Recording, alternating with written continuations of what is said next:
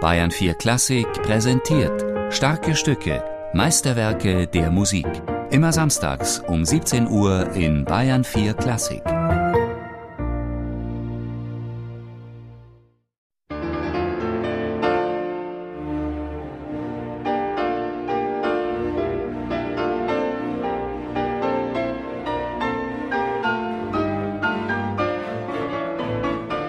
Erzählen will ich, dass ich ein ganz ein kleines Klavierkonzert geschrieben, mit einem ganz einem kleinen zarten Scherzo.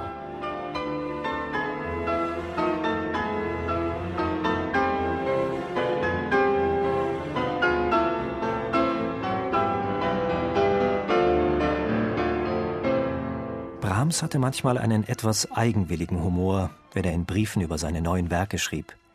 Das angeblich so zarte Scherzolein entpuppt sich als gewaltiges symphonisches Drama, und das kleine Klavierkonzertchen ist in Wirklichkeit eines der längsten des Repertoires.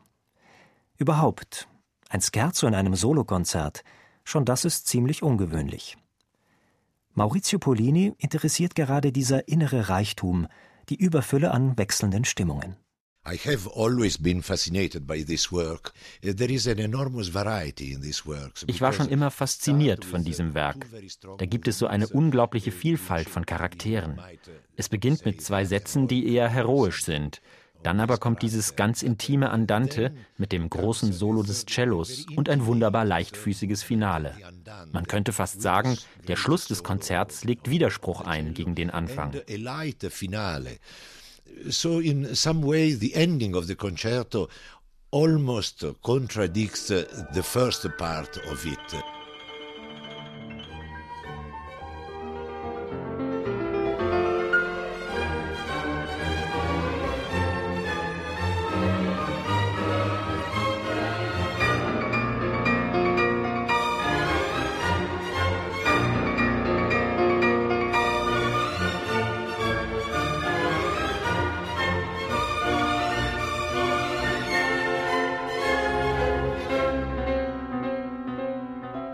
Brahms erstes Klavierkonzert war seinerzeit glänzend und entschieden durchgefallen.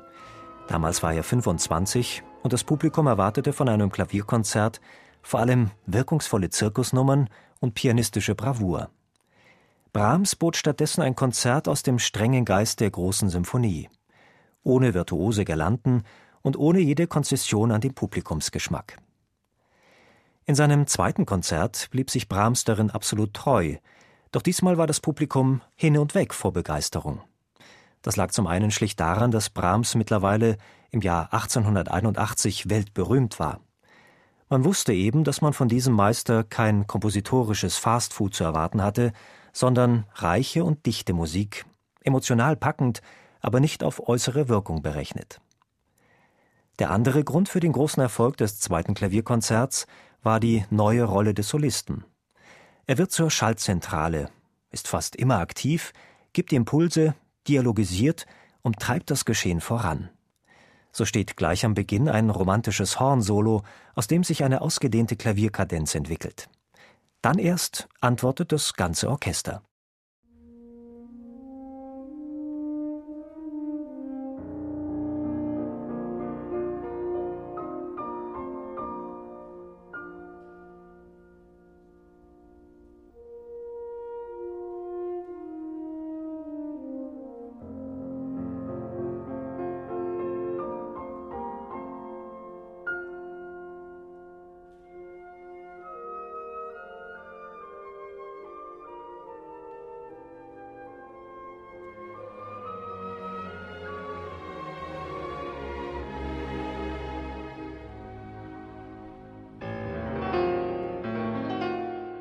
This beginning almost gives the idea of a chamber music character.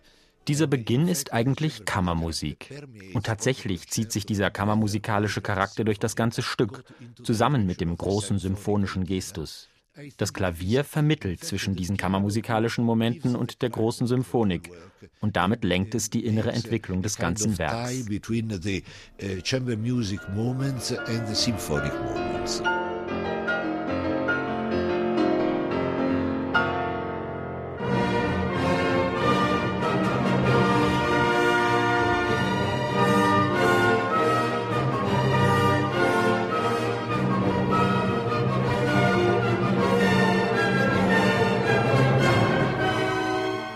Auch der langsame Satz ist über weite Strecken eigentlich intime Kammermusik. Ein Solocello wird zum Partner des Klaviers, und in den Klarinetten zitiert Brahms aus seinem Lied Todessehnen den Vers Hör es, Vater in der Höhe, aus der Fremde fleht dein Kind.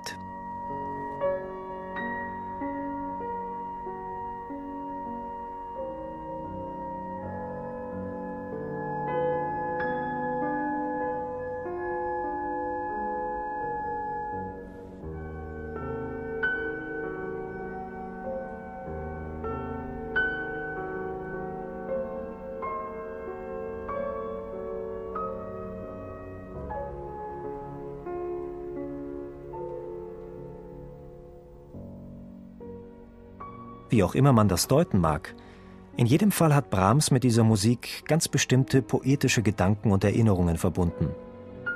Welche es im Einzelnen waren, ist für den Hörer nicht wichtig, aber dass Brahms solche Gedanken bei der Komposition beschäftigt haben, ist keine Nebensache. Es geht nämlich bei dieser Musik um alles andere als um akademische Formenspielereien. Man kann nur staunen, dass man noch immer auf das hartnäckige Vorurteil stößt, Brahms sei ein kühler Klassizist gewesen. Sicher, seine formale Meisterschaft wird von keinem anderen Romantiker übertroffen, aber das bedeutet ja noch lange nicht, dass es deswegen weniger Raum für Gefühle gäbe in seiner Musik. Maurizio Polini? I like very much in Brahms the musical personal character of, of, of this uh, great composer. Ich liebe diese sehr persönliche musikalische Sprache von Brahms. Die dicht gefügte Struktur und die großartige Form, an die muss man gar nicht so stark denken beim Spielen. Das hat Brahms ohnehin alles ganz wunderbar geregelt. Aber entscheidend ist, wie stark uns diese Musik emotional bewegt. A moving uh, genius, a moving musician.